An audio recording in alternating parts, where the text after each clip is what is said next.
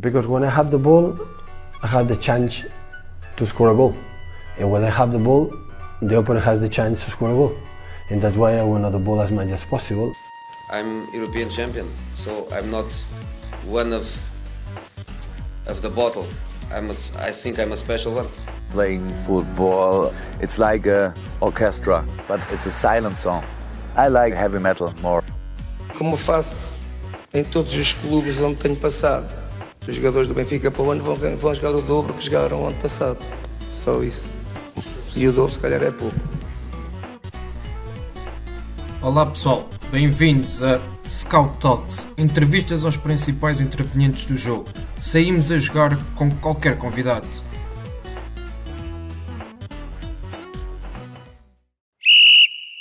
Olá João, bem-vindo ao Scout Talks. É um gosto enorme ter-te aqui connosco nesta edição de mais um podcast da, da Pro Scout.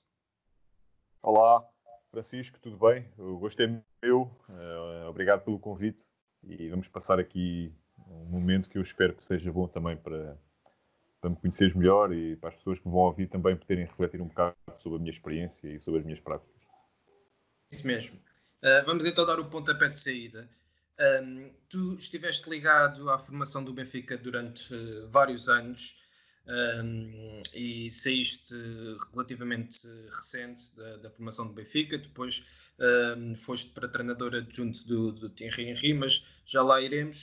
Uh, começando aqui pela questão da, da formação, uh, quais é que foram as principais diferenças a nível de estrutura que tu encontraste e que o Benfica sofreu desde o momento em que entraste no clube até o momento que saíste? Olha, as diferenças foram, foram muitas. Uh, eu relembro-me, eu entrei em 2000, 2001, portanto, uh, mas para a competição entrei no ano seguinte e nessa altura e ainda não havia o Seixal, não havia o Caixa Futebol Campos. Portanto, uh, o Benfica estava a passar uma fase de transição, sobretudo do ponto de vista logístico, muito, muito marcado, ou seja, não havia, não havia as condições que antigamente haviam. Não, saltávamos de sítio para sítio, de campo para campo, de, de estádio para estádio. Uh, nessa altura, uh, de facto, havia, havia condições uh, muito desajustadas àquilo que era a exigência e a grandeza do clube, como, como, como nós devíamos calcular. Mas, mas era uma fase de transição e nós sabíamos que, que naquela fase tínhamos que continuar. eu, sobretudo, que estava a começar a minha carreira de treinador e estava encantado por estar a trabalhar num clube tão grande e com pessoas tão, tão competentes e com miúdos tão, com tanta qualidade.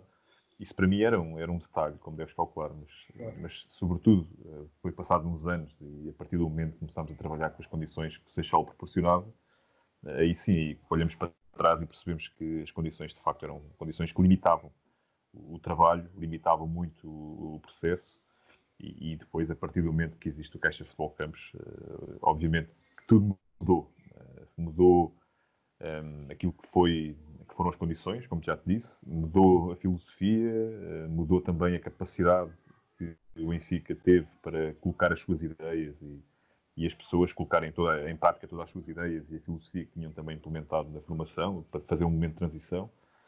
E, e foi, foi uma mudança grande, foi uma mudança bastante grande que, sem dúvida, a passagem para o centro de estágio, já com condições adequadas à exigência do, e à grandeza do clube, as coisas mudaram muito. Um, hoje em dia, o Benfica é reconhecido como um dos melhores clubes uh, a nível mundial que trabalha esta área da, da formação. Uh, o que é que difere uh, o Benfica de outros clubes daquilo que, que, é o teu conhecimento a nível de formação? achas que esse passo, já, que, que já referiste, da, da criação do, do, centro de estágios no Seixal, foi determinante, mas hoje em dia, para além disso, o que é que difere o Benfica dos restantes clubes? Benfica sempre foi um clube grande, não é? Sempre foi um clube com, com grandes profissionais, eh, mesmo antes do, do, do centro de estágio, antes, eh, mesmo, mesmo, antes desta fase em que se fala sobretudo muito da formação por aí fora. Mas o Benfica sempre teve grandes jogadores, sempre teve grandes treinadores, grandes dirigentes na formação por aí fora. Eh, aquilo que diferencia, eu acho que as condições, e posso dar posso dar relatar aquilo que é a minha experiência pelos sítios que já fui por por essa Europa toda, que tu tens uh, clubes com grandes condições, tens, tens, equipas, tens clubes com grandes uh, condições logísticas, uh, mesmo com muito bons profissionais, mas depois eh, há uma coisa falha, ou seja, ou é a filosofia que existe, ou é o projeto que não está coordenado, ou é o projeto que não tem uma direção certa.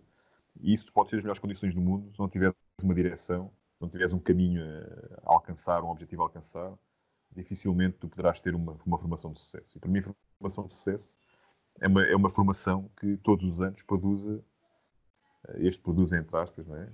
que, que forme jogadores preparados para poderem responder à exigência do futebol profissional. Eh, e quando isto acontece sucessivamente ao longo dos anos, tu consegues perceber que isto é um indicador claro da qualidade da estrutura de formação de um clube. Portanto, eh, às vezes, em alguns anos saem mais jogadores, os jogadores estão mais. Eh, há um maior número de jogadores que saem para a equipa profissional, noutros anos menos, mas aquilo que eu acho é que o que faz a diferença, por exemplo, num clube como, como o Benfica, é de facto não só as condições, não só os excelentes profissionais, não só também eh, as pessoas que dirigem o clube, mas sobretudo porque em conjunto existe uma, uma direção, existe, uma, existe um caminho nos objetivos a alcançar e isso de facto, seja no Benfica, seja em qualquer clube, isso é que faz a diferença, com menos condições ou com mais condições, com profissionais mais experientes ou menos experientes, quando toda a gente está sincronizada, quando uh, o projeto tem um caminho bem definido, uh, é, é a forma do sucesso, na minha perspectiva. Sem dúvida. Falaste aí da questão do, dos jogadores de subirem à, à, equipa principal e terem oportunidades. Tu trabalhaste com, com vários jogadores talentosos, como o Bernardo Silva, o Gonçalo Guedes, o João Cancelo, o João Félix, entre muitos outros. Durante estes uh, os anos que tiveste na, na, formação, estes jogadores já demonstravam ser diferenciados e, e conseguiste perspectivar que iriam alcançar o, uh, o patamar que estão hoje em dia? Sim, olha, eu acho que há indicadores que, que levam a pensar que, que há ali algo diferenciador dos outros. Ou seja, há ali indicadores que, se me perguntares se são mensuráveis, dificilmente, ou se dissesse que sim, estaria enganado. Hum. Há, alguns indicadores não são mensuráveis. São indicadores pela tua sensibilidade, pela, pela percepção que tu tens eh, e pela experiência que tu vais adquirindo eh, ao longo do tempo, trabalhando com muitos jovens tu consegues perceber que há ali indicadores claros que te levam, uh, pelo menos, a perspectivar um futuro brilhante no futebol profissional para aqueles jovens.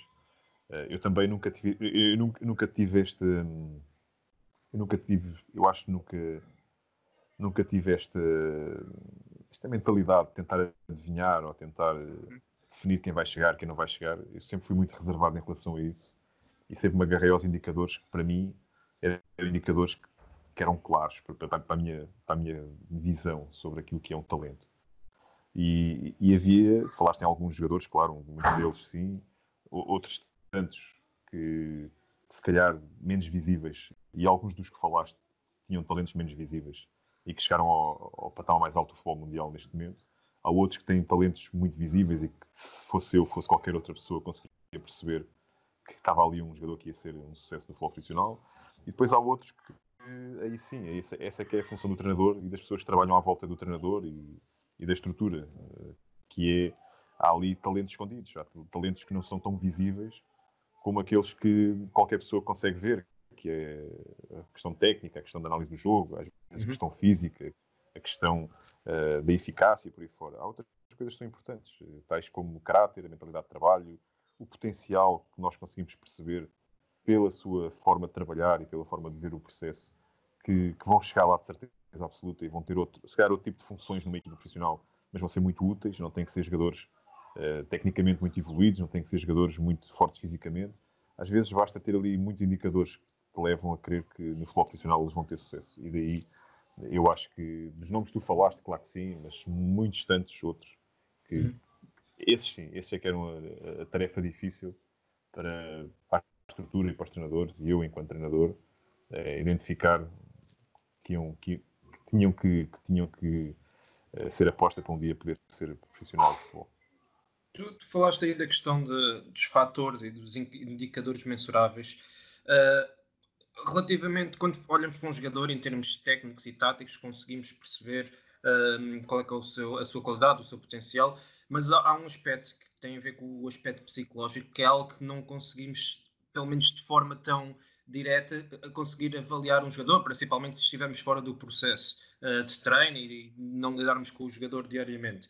Uh, acreditas que, que, este fator psicológico uh, acaba por ser o fator uh, diferenciador entre um jogador chegar ao topo ou, ou, não, ou ter aquelas expectativas, mas não conseguir alcançar o futebol, os grandes escalões, porque por questões psicológicas não consegue lidar com a pressão, por exemplo, ou outros fatores? Achas que é isso que é o fator diferenciador? Acredito. Acredito que um, do, um, dos, um dos fatores determinantes para que um jogador possa ingrar, um jogador jovem possa se ingrar uh, e possa fazer da sua carreira uh, uma, uma forma fazer da sua carreira fazer a carreira de uma forma progressiva, passando de etapa para etapa, sempre a subir. Uhum. Eu acho que é de facto o que diferencia são de facto as capacidades emocionais, psicológicas uh, e também aquilo que é a sua mentalidade, a sua atitude perante perante a competição, perante o treino, perante o ser profissional. Isso é determinante, porque eh, tu consegues perceber que um jovem que chega a uma equipa profissional que não tenha os valores, vamos imaginar, que não seja um, um jovem ambicioso, que não seja um jovem que gosta de trabalhar, um jovem que gosta de ouvir, um jovem que, eh, apesar de provavelmente ficar no banco ou não ser convocado, continuar a trabalhar, um jovem que, eh, se calhar, vai, vai, vai entrar dentro do estádio para jogar, vai entrar dentro de um jogo e faz um erro ou, ou comete um erro que é, que, é, que é decisivo para a sua equipa, como é que ele vai reagir a esse erro? Como é que ele vai reagir à crítica? Ou seja, toda essa, toda essa dimensão à volta do jogador de futebol, sobretudo do jovem jogador de futebol, é óbvio que diferencia aqueles que, que estão preparados e que vão fazer uma carreira sempre progressiva e sempre a subir e aqueles que, apesar de serem jogadores muito talentosos do ponto de vista técnico, do ponto de vista cognitivo, por aí fora, lhes falta ali qualquer coisa para que possam ser grandes, eh, ou pelo menos atingir o grande patamar do futebol mundial. E isso eh, é, é óbvio que, na minha perspectiva, concordo totalmente contigo. Claro. E há jogadores eh, que tu sentiste que, enquanto trabalhaste na formação com eles, que acreditavas que podiam alcançar um patamar superior e que hoje em dia por diversos fatores, não só psicológicos, mas outros fatores uh, quaisquer, que não atingiram aquele que, que, seria o nível expectável? Enquanto treinador, posso dizer que há muitos jogadores que, que trabalharam comigo que neste momento não estão no nível que, que, que, poderiam estar, mas eu acredito que, sendo jovens ainda, ainda vão lá chegar. Isto, isto sobretudo pelo que tu falaste, que é a questão de mentalidade, a questão de de atitude, a questão de capacidades psicológicas e por aí fora. É só preciso alguém acreditar neles. Mas quando acreditarem neles, aqui, acho, acho que vão haver aqui jovens, jovens que já são, continuam a ser jovens, na casa dos, entre os 22 e os 26 e por aí fora. Eu acho que há aqui é, muitos jovens com quem eu trabalhei que se tiverem alguém a acreditar neles, vão fazer uma carreira brilhante ainda. Portanto, é, isso depende, às vezes, porque tu precisas disto tu, enquanto profissional, precisas disto. Uhum. Uh, precisas de alguém que acredite nas tuas capacidades. Claro. E quando falamos em jogadores jovens, tu precisas de um treinador e de, um, uma estrutura, mas mais um treinador que acredite nele e que lhe dê confiança, que o coloque dentro do campo, que, que tenha capacidade de o corrigir, que tenha capacidade de ensinar e que tenha capacidade de o integrar. Portanto, quando tu começas a confiar num jovem que tem talento, um jovem que sabes que trabalha bastante, um jovem que tem indicadores de talento que te permitem uh, apostar nele, uh, tens, eu, eu tinha certeza absoluta que tu consegues retirar muito de, destes jovens talentos. Claro, e depois também tem a ver com, com os níveis de maturação, porque uh, tiveste no Benfica uh, relativamente recente, uh, apesar de ter sido um período temporal muito, muito grande, mas estavas em escalões de, de, formação e alguns desses jovens estão agora a agarrar essas oportunidades e a, também a crescer na, naquilo que é o espaço competitivo português e, e europeu. Uh, falando na questão da, da Europa, em relação ao League, o Benfica conseguiu atingir duas finais em 2013, 2014 e 2016, 2017. O Porto venceu uh, na temporada passada, salvo erro.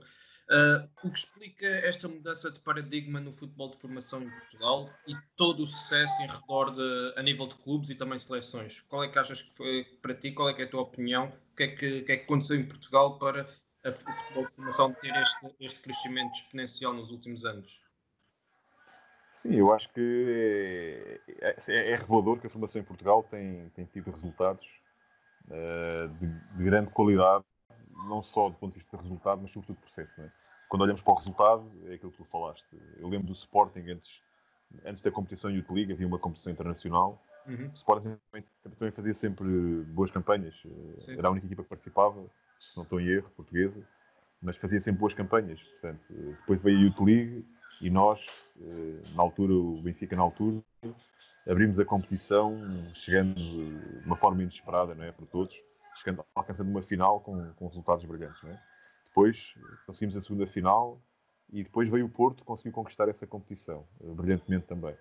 Portanto, eh, estamos a falar a nível de clubes. Depois, quando falamos ao nível de seleções, as seleções nacionais, a nossa seleção tem sempre as equipas a lutar pelas competições ou a ganhar as competições. Eh, Quando olhamos depois também para aquilo que é a presença de jogadores, eh, que já estou a falar do processo, a presença de jogadores vindos da formação dos clubes portugueses de alto nível, já vemos cada vez mais jovens entrar, no Braga, no Porto, no Benfica, no Sporting, por aí fora. Quando olhamos depois para a seleção nacional, também vemos cada vez mais jovens eh, a afirmarem-se na seleção A principal.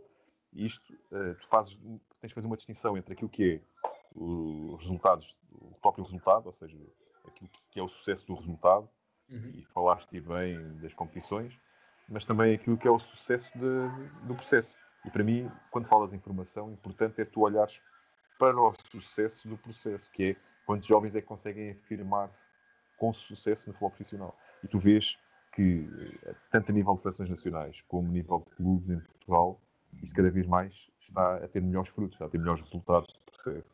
E aquilo que eu acho que mudou eh, foi, sobretudo, um maior investimento nas estruturas de formação.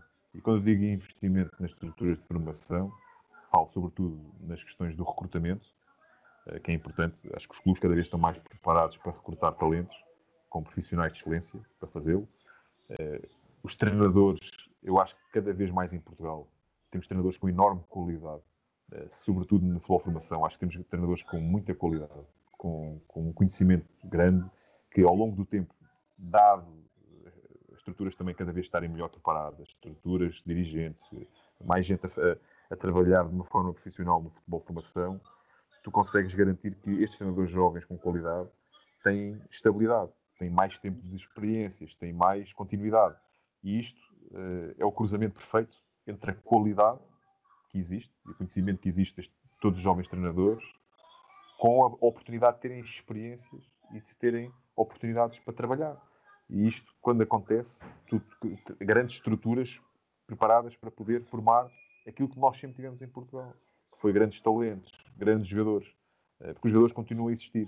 Sabemos bem que a sociedade mudou, sabemos bem que o futebol de rua cada vez é menos, sabemos bem que há cada vez mais crianças sedentárias, mas também sabemos cada vez o conhecimento que está acessível a todos os profissionais que trabalham com os jovens, esse conhecimento ajuda-nos a superar essas lacunas que o futebol de rua trazia, que crianças mais eh, preparadas do ponto de vista da coordenação, agilidade, isso trazia, mas também temos profissionais agora, como disse, com outro tipo de conhecimentos e com mais, mais experiência, mais aprofundados e mais adaptados a este tipo de realidade para combater essa, essa ideia. E aqui, numa, em resumo, eu diria as estruturas cada vez estão mais profissionais, são cada vez dirigidas por pessoas mais profissionais em Portugal e competentes.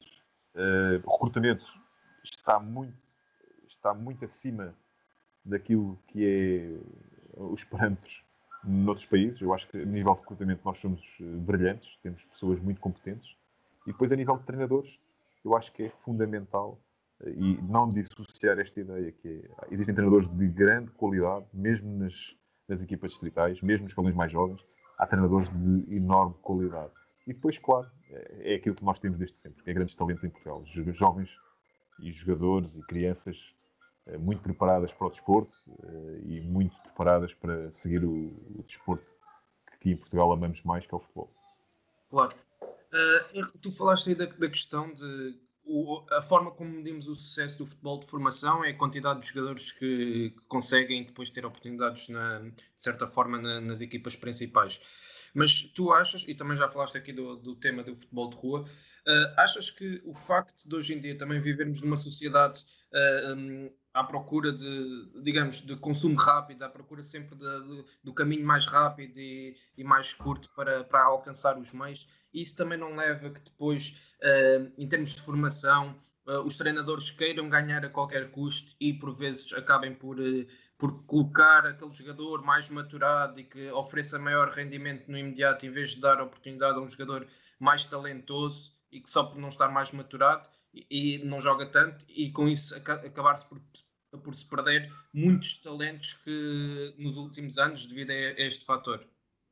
Ora, há aqui duas questões que eu acho que, que são importantes uh, dar, dar, dar, aqui, pelo menos a minha perspectiva, que é, uh, concordo, eu acho que a sociedade hoje em dia, não o futebol, mas a sociedade uhum. anda numa velocidade louca, não é? Estamos sempre Sim. constantemente a querer tudo rápido e as coisas a mudar, comparativamente com a sociedade em que na minha geração cresceu, é? eu tenho praticamente eu tenho 39 anos, mas uh, ainda vivia aquele tempo em que só havia dois canais na televisão, uh, ainda não havia telemóveis, se calhar depois quando apareceu o primeiro telemóvel durava, nós durava, durava para aí 4 ou 5 anos, hoje em dia dura 4 ou 5 meses, as coisas são muito mais rápidas, há 200 canais acessíveis, ou seja, a velocidade das coisas cresce muito. Claro. Uh, comparativamente com o passado, não é só o futebol de rua que influencia a sociedade, ponto de vista de desporto, mas mas aquilo, aquilo que eu acho, essa é a primeira questão. A segunda questão, é, e mais específica relativamente ao futebol, de formação, é que eh, eu, eu,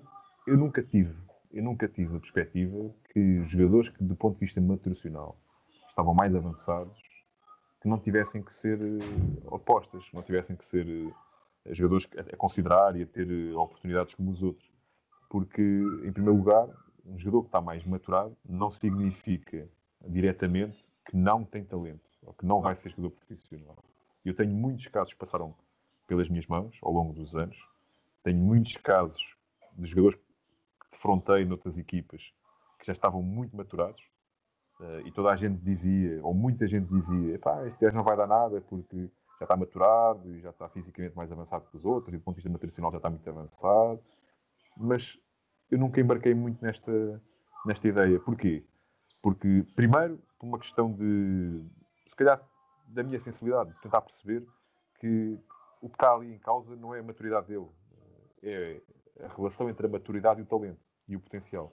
Isso é que eu acho que é importante. Uh, depois era o seguinte: se tu encontrares um jogador maturado que seja muito talentoso, porque, porque não ele poder chegar à equipa profissional e ter sucesso? E depois, esta foi a minha primeira ideia, que eu quis comprovar com a experiência. E a experiência disse-me, ao longo do tempo, e depois de comprovar isso com os jogadores que passaram pela formação maturados e que depois se afirmaram para o profissional, uh, confirmou a minha ideia.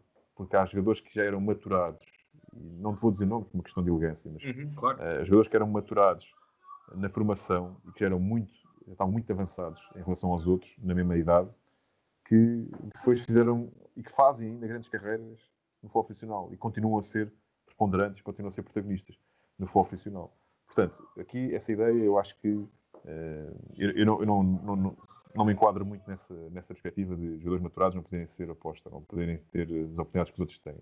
Mas aquilo que eu acho que é importante quando falas de formação, sobretudo antes da especialização, ou seja, antes dos escalões talvez de sub-17, sub-18, por aí fora. Uh, antes disso, eu acho que é importante é que todos os jovens, primeiro, consigam ser, ganhar paixão pelo jogo, paixão pelo treino. Tenham gosto pelo treino, gosto pelo, pelo jogo. E nenhum jovem vai ter gosto pelo jogo, pelo treino por aí fora, se não tiver oportunidades, se não tiver as oportunidades de aprender, oportunidades de competir, oportunidades de, de poder estar inclu, incluído num, num, processo por aí fora. Essa que é a primeira, na minha perspectiva, e que já não é a minha já não é a minha especialidade, mas passei por esses escalões há alguns anos atrás.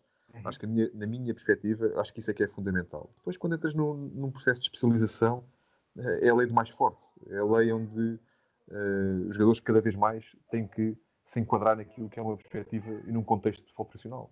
Que é, uh, quando chegarem a, a, a, um plantel profissional, ali só há uma coisa em questão, que é ganhar, que é ter, ter rendimento. Claro. Já não há, já não há uh, aquela preocupação central desenvolver um jogador, de dar-lhe tempo, de, de, ele poder errar muitas vezes. Ali, sobretudo, quando falas no futebol profissional, falas em rendimento, falas em ter jovens que possam ser eficazes, consigam ter rendimento e que o seu estado de prontidão lhes permita poder ser opção regularmente. Porque se isto não acontecer, uh, por vezes não é culpa do jovem, é de quem não o preparou, ou pelo menos quem não o ajudou a criar as condições para que ele pudesse crescer e chegar ao futebol profissional num estado de prontidão adequado. Claro. A questão da, da maturação dos jogadores mais maturados não era no sentido de que eles não têm tanto potencial, é mais que por vezes acabam por tirar o tempo de jogo de outro jogador que não está tão maturado e dessa forma limitar algum desenvolvimento desse mesmo jogador, por exemplo. Sim, eu percebo isso. Eu, eu percebo que uh, chegas a um, por exemplo, chegas a uma idade em que uh, tu tens que tomar opções, não é? Ou seja, claro. tens de tomar opções, quem é que vai ser, e daí o cuidado na minha perspectiva, o cuidado de diferenciar aquilo que é especialização e aquilo que uhum. é ainda um processo de desenvolvimento por aí fora. Mas, eh, o que eu acho é que tu tens, no, no, processo de especialização, aí, garantidamente, tu tens que apostar cada vez mais nos jogadores que tu, que tu sentes que têm indicadores claros que podem chegar ao profissional e ter sucesso. Aí sim, uma aposta tem que ser mais, tem que ser uma aposta cada vez mais intensa. Eh, não não deixando de ver todos os jogadores, não deixando de dar oportunidades a todos os jogadores, mas uhum. Eh, a tua, o teu olhar, ou pelo menos a tua, eh, a tua visão, pelo menos a tua, a tua forma de, de, não diria de excluir isso, não, não é, eu acho que no futebol não há, não há exclusão, seja mesmo, mesmo, nas equipas profissionais, mesmo no futebol profissional, eh, eu acho que não deve haver exclusão, não deve apostar só naqueles que jogam, naqueles que têm talento, ou por aí fora, tu acho que tens que apostar em todos, mas uh, o, teu, o, teu, olhar deve estar cada vez mais centrado naqueles que têm talento, nestas idades de especialização, aqueles que têm talento, indicadores de talento que permitam perspectivar que podem chegar ao profissional e ter sucesso. Isso sim, agora para baixo, eu continuo a acreditar que todos os jovens devem ter oportunidades idênticas e o processo deve ser completamente inclusivo e tratar todos uh, por igual, uh, obviamente com a sua individualidade, com as suas características, mas uh, acredito que as oportunidades devem ser iguais para todos, uh, nos escalões abaixo dos escalões de especialização, seja nos quais forem. Eu acredito que, que pode ser para cima dos sub-17, sub-18, mas uh, pode haver outras, outro tipo de perspectivas que eu respeito completamente. No, e, no entanto, há aqui um papel decisivo também, que é, eu continuo a acreditar que o recrutamento, seja, seja nos séniores, seja na formação, o recrutamento e a parte técnica têm que estar completamente alinhados isto para mim é, é decisivo. Porquê? Porque uh, eu lembro-me quando fui quando fiz um estágio em Barcelona, tive, passei lá uma semana com, com, com o Barcelona e estive muito próximo com o coordenador técnico que me explicou tudo, que eu perguntei-lhe na altura, a determinada altura, isto foi em 2010, uhum. eu perguntei-lhe, olha, porque é que eu olho aqui para as equipas todas e, e dificilmente vejo aqui um jogador, do ponto de vista físico, tão, tão pelo menos tão parecido com, com, os adversários, que eu via os jogos, via jogos da formação e via os jogadores do Barcelona na altura muito mais, eh, muito mais um perfil técnico e cognitivo e de Sim. atitude e por aí fora, do que propriamente serem definidos por um perfil físico, um perfil mais, mais físico. E eles dizem, ele disse pá, sim, eh, nós também acreditamos nos jogadores físicos, nós também queremos que podem chegar ao futebol profissional, mas aqui no recrutamento nós temos uma regra, que é um, o perfil do jogador está muito bem definido. Ele tem que obedecer a determinados critérios. Uh, se ele não, não obedecer a determinados critérios, do ponto de vista técnico, do ponto de vista cognitivo, ele pode ser eh, muito forte fisicamente, pode marcar muitos gols, ou pode, ter um, pode ser um defesa implacável neste escalão, mas uh, não é para o Barcelona que ele vai. Vai para outro clube, pode ir para outro grande clube, mas nós temos aqui os critérios bem definidos de recrutamento. Isto para dizer o quê? Na altura, Uh, isto comprovou também a ideia que eu tinha e, e no clube onde trabalhava, que, que, é, que, é, decisivo tu alinhares a parte técnica, ou seja, o teu modelo de jogo, uh, do ponto de vista cultural, uh, a ideia que tu tens sobre a forma como queres jogar, com os jogadores que tu vais recrutar para fazerem parte deste projeto. e se tu conseguires que os plantéis do teu projeto de formação consigam ser, do ponto de vista daquilo que é o perfil do jogador, que encaixe no teu modelo, sejam homogéneos, obviamente que as oportunidades vão surgir para todos e depois foi aquilo que eu te disse, a partir da especialização eh, é a lei do mais forte, é quem, é quem tu, tu, perceberes e a estrutura perceber que tem indicadores de talento mais, eh, muito mais próximos de terem sucesso profissional, né, são esses jogadores que naturalmente vão, vão chegar lá e vão ter sucesso. Sem dúvida. Uh, tu, estiveste durante muitos anos ligado futebol de formação, agora mais num contexto profissional. Quais é são as principais diferenças que tu vês entre treinar jovens de formação e uh, adultos, digamos assim, num contexto profissional? Olha, eu, sabes que eu tive, apesar de estar ligado à formação durante muitos anos, uh, a minha, a minha primeira experiência no futebol profissional foi, foi quando eu fui para quando eu fui para o Seixal, eh, quando, quando o Caixa Futebol Campos uhum. foi inaugurado, eh, eu passei bem, para o plantel de júniores. Eu, estava, eu trabalhava com. continuei a trabalhar eh, na, na, nas áreas de, de, de, formação, nas escolas e por aí fora, mas, mas eu passei a ser adjunto também, era principal dos escolas mais jovens e era adjunto dos plantel de júniores. e a partir desse, desse ano, desde a inauguração do Caixa Futebol Campos, eu a partir daí sempre tive ligado ao futebol profissional, porque um contexto de júniores do Benfica é, sem dúvida, muito semelhante, é, obviamente com particularidades diferentes, mas muito semelhante ao que se vive num contexto profissional.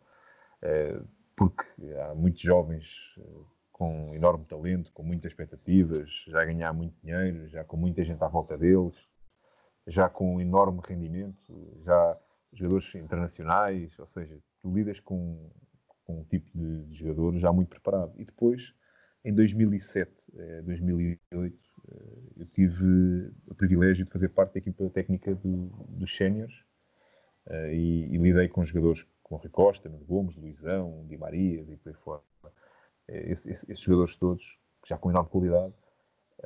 e eu, foi aí que eu senti que, trabalhando ao nível por exemplo, de uns juniores do Benfica e trabalhando no futebol profissional, claro que devidas, eh, com as devidas diferenças. São, há diferenças, há particularidades, são totalmente, uhum. são totalmente distintas, mas, uh, mas uh, aquilo que é o core do treinador não diferencia muito, que é tens que ser muito rigoroso com o teu método, tens que ser um líder que faça gestão num grupo uh, adequado, tens que ser uma pessoa que tenha capacidade de trabalhar em grupo, tens que ser uma pessoa eh, totalmente uh, dedicada ao teu trabalho e totalmente dedicada àquilo que é a ambição de ganhar diariamente. Isto é, isto é, um, é, um, é um ponto comum que me atravessou em qualquer escalão, mas isto não muda só por estar nos séniores. O que muda nos séniores é que lidas com outro tipo de, de egos, ligas com outro tipo de experiências. E quando digo ego, não digo de uma, de uma forma negativa, digo de uma forma positiva. Porque é diferente trabalhares, por exemplo, com um jogador experiente, que já ganhou títulos internacionais, que já fez não sei quantos jogos internacionais e jogos e por aí fora, é difícil lidar com, é, é difícil não, é diferente lidar com um jogador desse género do que lidar com um jovem que está, que está a querer alcançar um sonho, pela experiência. Agora, é, estas diferenças, é, tu tens que saber respeitá-las, tens que ter uma capacidade de gestão deste tipo de relacionamento que permita fazer aquilo que é o papel do treinador, que é retirar o melhor do jogador retirar o melhor dele. E isto eh, não diferencia, não o, o core, que é uh, o essencial da função do treinador, não diferencia, que é tu vais ter que retirar o melhor do jogador. O, o que vai diferenciar é a gestão que tu tens na relação com o jogador. Isso é que é determinante. E depois, depois claro, o treinador tem que ter capacidade de lidar com a pressão. E eu estava-te a dizer, a partir do momento que, que tive essa experiência no futebol profissional, onde conheci grandes jogadores e, e, lidei com grandes jogadores, foi aí o clique na minha carreira. Foi aí que eu comecei a perceber qual era a minha vocação, onde é que eu devia estar, eh, onde é que se adequou ao meu perfil. E, e a partir do momento que comecei a ser treinador dos Júniors, como sabes, fui treinador dos Júniors muitos anos, uhum. sete anos, não estou em erro, e depois do Sub-23, um, as grandes diferenças eh, são sobretudo na gestão de relacionamentos, porque são pessoas diferentes, são pessoas com já com, com experiências diferentes, mas a, a nível de método, a nível de uh, querer ganhar os jogos todos, a ambição de querer ir para o treino e fazer o melhor treino, que, que a ambição de ir para o jogo e ser a melhor equipa e ganhar, uh, a questão de uh, todo o processo que tu conheces metodológico, do balneário, do treino, preparação do treino, da análise do adversário e por aí fora, é muito semelhante. E depois, quando fui para o Mónaco, foi, foi, aí, foi, foi aí que que era o, para já era o meu desafio grande quando, quando aceitei para o Mónaco foi tentar perceber que todos os anos que eu tinha sido uh, treinador dos Júniors e, e, e, toda, toda aquela ideia que eu sentia que estava preparado para, para agarrar um projeto sénior, eh, eu tive ali uma oportunidade de ouro, de, obviamente noutra função, mas pelo menos de comprovar tudo aquilo que eu tinha, que eu tinha aprendido até agora, que se, se ajustava ao futebol profissional num clube tão grande como, como é o Benfica ou como o Mónaco, mas neste caso o Mónaco. Eh, e, e, quando eu cheguei lá, posso dizer que, que adaptei muito rápido. Foi, foi um ajuste muito rápido, foi Uh, continuo a achar que, apesar do tempo, o pouco tempo lá tivemos e, de, e da experiência curta que foi, uh, continuo a achar que, que, do ponto de vista daquilo que foi a nossa, nossa missão, acho acho que fizemos tudo o que tínhamos a fazer e senti que, que aquilo que é o mais importante nesta resposta é que eu senti que, que estou preparado para, para este nível de exigência uh, e, e, fiquei satisfeito por ter alcançado este desafio.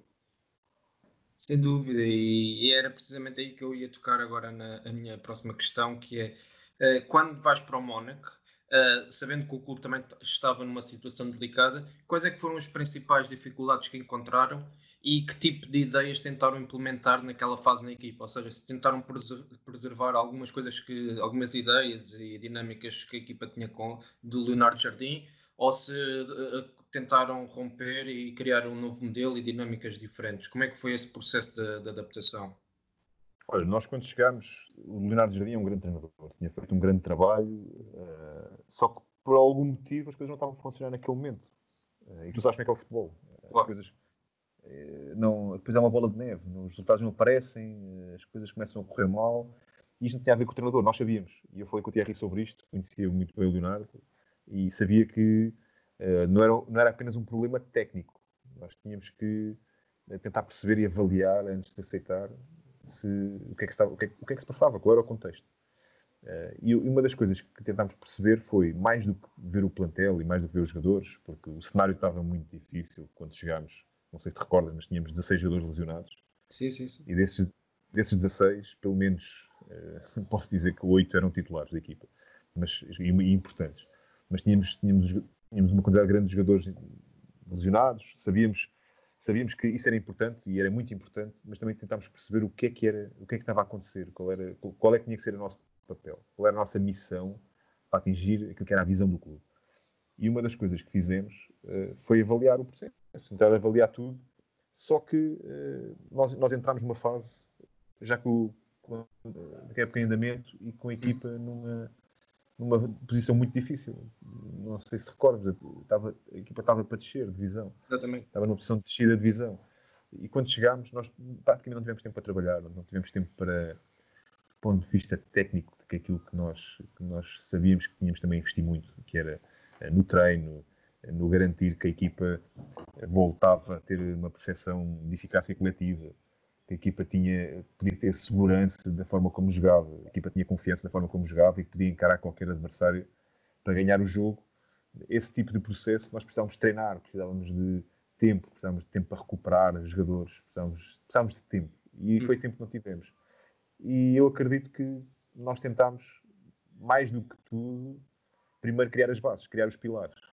Claro. Criar os pilares era, era alinhar toda a gente, voltar a alinhar toda a gente, uh, porque, uh, como disse, não, não, era da responsabilidade do Leonardo Jardim, porque o Leonardo uhum. Jardim tinha feito um trabalho extraordinário, as pessoas lá tinham um respeito muito grande por ele, mas com a mudança, com, com, esta quebra, com esta mudança que existiu, nós tínhamos que alinhar, alinhar, alinhar toda a gente, nós tínhamos que colocar toda a gente no mesmo barco, tínhamos que colocar toda a gente com a mesma filosofia, e foi essa filosofia que nós tentámos implementar. não tivemos, eu acho que não tivemos tempo, não tivemos tivemos esse tempo, criámos alguns pilares importantes uh, que depois foram ajudar a equipa também a ter, um, pelo menos para o treinador, Leonardo, que já conhecia a realidade, e depois quando voltou, eu acho que nós criámos ali alguns pilares importantes para que o trabalho fosse, fosse, fosse, fosse melhor ou fosse, fosse noutra direção. Alguns, outros não conseguimos uh, e assumimos isso, porque acho que precisávamos de tempo. Uh, e depois, o resultado os resultados não estavam a acontecer, não tínhamos tempo. Nós estávamos a jogar com. Nós estávamos a recorrer uh, a jogadores que nem sequer o clube considerava para um dia chegar ao futebol profissional. Uhum. Uh, porque não havia, havia nós tínhamos posições no campo que eram muito, que eram muito deficitárias. Nós não tínhamos, não tínhamos opções. E, e, e, curiosamente, mesmo nos escalões abaixo, na equipa B e, e nos Júniores, os jogadores que precisávamos de uma determinada posição, uma determinada função, também estavam lesionados. Ou seja, foi ali um enquadramento, algo difícil que nós temos que lidar, do ponto de vista técnico, mas do ponto de vista daquilo que foi uh, a nossa integração, procurar tentar implementar uma filosofia, tentar ligar pessoas, tentar coordenar os departamentos, eu acho que fizemos ali um, um trabalho já com umas boas bases para depois, eh, no futuro, podíamos ter tido outro tipo de. Eu acho que outro tipo de sucesso no clube, mas continuo a dizer que provavelmente não foi eh, o nosso momento de entrar ali, especialmente no momento do Thierry, porque é um grande treinador e é um, um profissional de excelência e uma pessoa excepcional. Uh, se calhar não foi o momento certo para ele entrar e se calhar para o Mónaco também uh, calhar não era, não era a pessoa, não, não éramos nós que, que, devíamos estar naquele momento, porque o que era necessário naquele momento era, sobretudo, safar a equipa, mais do que criar qualquer coisa para o futuro. Claro. Uh, aproveitando esta fase que, que, os campeonatos estão, estão parados, como é que tu tens trabalhado o teu modelo de jogo para, para estares pronto para o, para o teu próximo desafio e como é que defines o teu modelo de jogo assim de forma genérica? Olha, o meu modelo de jogo é um modelo de jogo que, que vai ao encontro da minha filosofia de vida. Uh, nunca dissociei e, e, a experiência vai-me dizendo isto. Cada, cada vez que penso no modelo de jogo, penso, sobretudo, associo sempre à minha forma de estar. Que é, pá, é um modelo de jogo ambicioso, é um modelo de jogo que é para ganhar, é um modelo de jogo atrativo, que tem que, do ponto de vista daquilo que é jogar um bom futebol, ter, ter qualidade a jogar bom futebol, ter controle sobre o processo, eu acho que isso encaixa na, na perfeição naquilo que é a minha, o meu perfil enquanto pessoa. E, e, e, sobretudo, se te disser que gosto de dominar o jogo, gosto de controlar, gosto de praticar um futebol atrativo, isto tudo é para chegar a um objetivo, que é, eu acredito esta forma de jogar, este, este modelo de jogo, é o mais apropriado para ganhar. Porque aquilo que eu quero é ganhar. Ou seja, eu, eu não sou um treinador claro. que, que me agarro ao processo só para ser bonito ou só para ser atrativo. Não, hum. eu, sou, eu, desde sempre, porque é assim que eu encaro a vida, desde sempre, eh, eu, eu, gosto de jogar para ganhar, eu gosto de treinar para formar jogadores e para desenvolver jogadores e para preparar jogadores para ganhar. Eh, e para ganhar, eu sei que é necessário tu teres um determinado estilo, seja, teres um determinado método, que é, do ponto de vista de estilo de jogo ou modelo de jogo, acho que é importante, para mim, na minha perspectiva, acho que para ir ao encontro da vitória, é importante tu teres eh, um modelo de jogo que seja dominador, que seja controlador, que seja eh, que domine os momentos no jogo, no processo defensivo, que seja, que seja eh, não passivo, tem que ser ativo na recuperação da bola, pressionante e retirar a iniciativa ao adversário nas fases, quase, na maioria das fases do jogo, à exceção da primeira fase, quando o adversário está próximo à nossa baliza, aí é, é, diferente, mas do ponto de vista defensivo, uma equipa que seja agressiva e que retire iniciativa ao adversário, e do ponto de vista ofensivo, uma equipa que tenha controle sobre o jogo, que seja forte a atacar os espaços interiores como o espaço exterior, que seja imprevisível e que tenha uma variabilidade grande de opções, porque isto vai dificultar a tarefa defensiva do adversário. Claro. E isto, para mim, eh, em traços gerais, é a forma como eu vejo o jogo. Ou seja, defensivamente, uma equipa ativa, uma equipa que não dá iniciativa ao adversário, que seja pressionante, e do ponto de vista ofensivo, uma equipa que tenha domínio sobre o jogo, que tenha controle sobre o jogo, que consiga uh, criar as, as, maiores dificuldades à defesa adversária quando está organizada. Uh, uhum. Isto para quê? Para chegar uh, àquilo que eu te disse, eu quero é ganhar, eu sou um treinador de ganhar. e isto é do ponto de vista daquilo que é o modelo de jogo. Depois, do ponto de vista do método, que eu não consigo dissociar estas duas coisas, a ideia de jogo e a, e a metodologia do treino. Eu acho que tu podes ter uma excelente ideia do jogo, mas do ponto de vista do método, não fores uh, competente, se, se, o teu método não for ao encontro de trabalhar a tua ideia do jogo, eu acho que vais ficar limitado. Do outro lado é uma coisa, ou seja, tu podes ser um treinador muito metódico, com excelente organização do treino, com muita coisa bem feita, mas se não tiveres uma direção, se não tiveres um modelo de jogo, não tiveres os princípios do teu modelo de jogo bem estruturados, eu acho que também não vais ter sucesso. Portanto, a conjugação entre estas duas coisas, para mim, é que faz a identidade da tua equipa. E, e como eu gosto, como eu gosto de ter identidade, que as minhas equipas tenham identidade, eu acredito que não basta ter um modelo de jogo, basta ter uh, duas coisas uh, muito importantes ligadas, que é a ideia do jogo e a tua metodologia do treino. E a metodologia do treino é uma metodologia exigente, é uma metodologia que vai ao encontro da nossa ideia do jogo. Qualquer exercício que eu faça não é um exercício para passar o tempo, é para desenvolver jogadores para jogar de uma determinada forma, é preparar jogadores para uma determinada forma. Isto para mim é que é determinante para a tua identidade. Sem dúvida. Uh, qual é é a importância que dás à, à área da análise, ou seja, na análise do treino, da própria equipe e do adversário, dentro daquilo que é a tua ideia de jogo?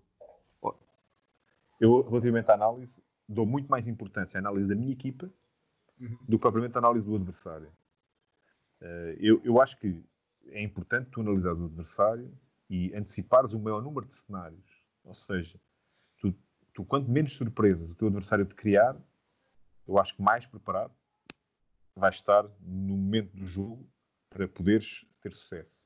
Isso, isso é fundamental na minha perspectiva. Tu analisares o adversário para não te criar surpresas e para te preparar, para te ajudar a ter conhecimento sobre o que ele vai fazer, para antecipar cenários na semana de treino e para antecipar cenários na cabeça dos jogadores e da tua equipa. Eh, mas eu dou muito mais importância à análise da minha equipa. Eu concentro mais energia na análise da minha equipa. Eh, porque trabalho de uma forma em que quero desenvolver a minha equipa, quero trabalhar a minha equipa, quero maximizar a minha equipa, quero estar sempre a criar sucessivas estratégias e, e, e mesmo procedimentos para que a minha equipa seja melhor, continue a crescer. Mas para fazer isso, não há nada que eu não consiga fazer se não tiver uma boa avaliação, se não tiver uma boa análise daquilo que está a acontecer. E isso, eh, a equipa de trabalho que trabalha comigo, uh, videoanalistas e analistas, tem que, sobretudo, concentrar energia naquilo que é a análise da nossa equipa, análise do nosso processo. Sobretudo uhum. na competição, mas também no processo de treino. Isto é, é o meu maior foco. Agora, claro que a análise do adversário vai me permitir, do ponto de vista estratégico, que eu consiga preparar a minha equipa durante a semana para que não encontre surpresas uh, no fim de semana, e, no fim de semana ou no jogo, na, na competição, e também todos os cenários, ou a maioria dos cenários que pode acontecer, nós estejamos preparados para resolvê-los. Claro, tu falaste aí da questão da, da equipa que colabora contigo. Uh, não sei se, se, já tens isto definido para um próximo uh, para um próximo projeto, digamos assim, mas como é que será composta essa equipa técnica e o que é que procuras naqueles que colaboram contigo?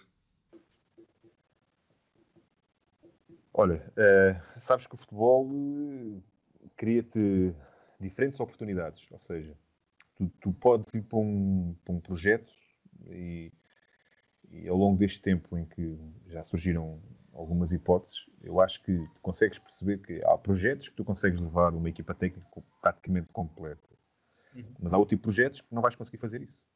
Vais ter que, vais ter que te uh, resumir à, às possibilidades que o clube deixa levar. Mas vamos, vamos aqui criar um cenário ideal.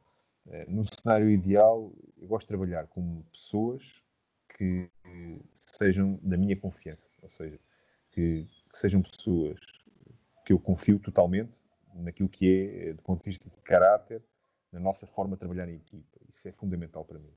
Depois vem a parte técnica. E a parte técnica eh, que cruza aqui com o caráter é, eu quero primeiro que é pessoas que consigam ter um pensamento crítico, pessoas consigam ter uma, uma atitude proativa e crítica sobre o processo e consigam uh, manifestar essa opinião. Tenho essa capacidade para manifestar essa opinião. Isso depende muito de mim, mas, uh, mas uh, se, não for, se não for iniciativa das pessoas trabalharem comigo, eu não consigo retirar isso. Nem, nem, é isso que eu quero. Não quero estar a retirar opiniões. Quero que no espaço certo e da forma certa nós consigamos ter discussões onde as pessoas que trabalham comigo possam ter um pensamento crítico e, e analítico sobre aquilo que está a acontecer Uhum. Gosto de pessoas gosto de pessoas multidisciplinares, que consigam olhar para o processo de uma forma multidisciplinar, que não se centrem apenas nas, nas, na, na, especificidade da sua função. Isso, é, isso é, para mim, é decisivo também. Ou seja, vou dar um exemplo. Não gosto de ter um videoanalista que seja apenas um especialista na, na tecnologia. Isso, claro. para mim, não é, não é suficiente. O videoanalista tem que ser uma pessoa que perceba o treino, que perceba do jogo, que perceba da gestão, que perceba eh, da liderança, isso é, é, fundamental. Não tem que ser especialista em todas as áreas, mas tem que perceber um pouco todas as áreas, tem que perceber o fenómeno que está ali à volta. E isto para todas as funções. Agora, a minha equipa técnica, uh, se disser assim, olha, tenho a equipa técnica preparada, uh, vou-te vou enganar, porque, como te disse, eu estou à espera do projeto poder definir as pessoas que posso levar, mas posso dizer a ti e digo a toda a gente que tenho o plano A, o plano B, o plano C e por aí fora tenho vários planos, uhum. dependendo daquilo que for, for o, o, próximo projeto, as pessoas que eu gosto de trabalhar, sobretudo, têm que ter esse perfil e depois uh, têm que ter outro tipo de perfil, que é pessoas no treino, do ponto de vista técnico, uh, possam ser capazes de liderar também no treino, ou seja, que se eu lhes der uma tarefa, tenham capacidade de liderar essa tarefa. Uh, tem que ser pessoas que, sobretudo, sobretudo do ponto de vista técnico, se identifiquem com a visão que eu tenho sobre o jogo, sobre o futebol, sobre o treino, sobre todas as coisas que andam à volta do futebol, que se identifiquem, que, te, que estejam identificados com essa visão, mas que não deixem ter uma análise crítica sobre a própria visão.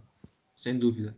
Uh, falaste aí da questão do projeto, e esta é a minha última questão também. Uh, perceber qual é que será, ou como é que será o teu próximo projeto futuro, se, se, podemos ver um projeto, se podemos ver o, o, João Tralhão ligado a um clube ambicioso, a um projeto ambicioso, com uma forte ligação também ao futebol de formação, e se, se é algo que procuras em Portugal ou, ou, a hipótese do estrangeiro também pode estar em cima da mesa? Olha, o projeto que, que eu neste momento procuro é um projeto que me desafio. É um projeto que me cria um desafio. Porque ao longo destes praticamente 20 anos de carreira de treinador, fui sempre desafiado Tentei sempre, tentei sempre encontrar dentro do, do projeto que estava envolvido um desafio para eu uh, me sentir estimulado a crescer, eu crescer e fazer os outros crescer. Ou seja, este desafio para mim tem que ser. Este, este desafio para mim é, é, decisivo e o próximo projeto tem que me desafiar. Eu tenho que me sentir desafiado. Uh, como te disse, a minha forma de estar no futebol é exatamente a forma como estou na vida que é, eu gosto sempre mais, gosto, eu, sou, eu sou muito ambicioso, sou, sou muito exigente comigo, sou muito exigente com os outros, gosto de ganhar, gosto de ter projetos que eh, a gente chegue lá todos os dias ao, ao, às instalações, ou vamos para o campo, e vamos para o jogo, e vamos para o treino e por aí fora. Eu gosto de chegar e que toda a gente perceba que estamos a trabalhar para ganhar, estamos a trabalhar para vencer. E este, para mim, eh, é um ponto decisivo. E isto vai ter que o próximo projeto vai ter que me desafiar. Eu, felizmente, e, e, fico muito honrado com todos os, os convites que já, que já me fizeram, tanto em Portugal como no estrangeiro. Uh, se ainda não decidi uh, para, para onde vou, é porque, por um lado, eu também, como sabes, estava ligado ao Thierry Henry uhum. e, e, quis, e quis também saber qual, qual seria, e quis também perceber qual seria o próximo passo. Infelizmente, não consegui ir por questões pessoais, uhum. mas a partir do momento que, que não fui com ele, que foi a partir de dezembro, uh, eu aí sim, comecei a procurar uh, o projeto certo para, para, para, me desafiar e para a minha carreira e, e tenho certeza que vai aparecer e em breve estarei de volta aos Galvar. Esperemos que sim, que seja o mais breve possível e que tenhas muito sucesso nesse teu próximo projeto. João, muito obrigado pela tua Assiste. presença aqui no Squad Talks e foi um gosto enorme. Muito obrigado e felicidades para o teu projeto, que é um projeto de sucesso também. Muito, muito obrigado. obrigado. obrigado.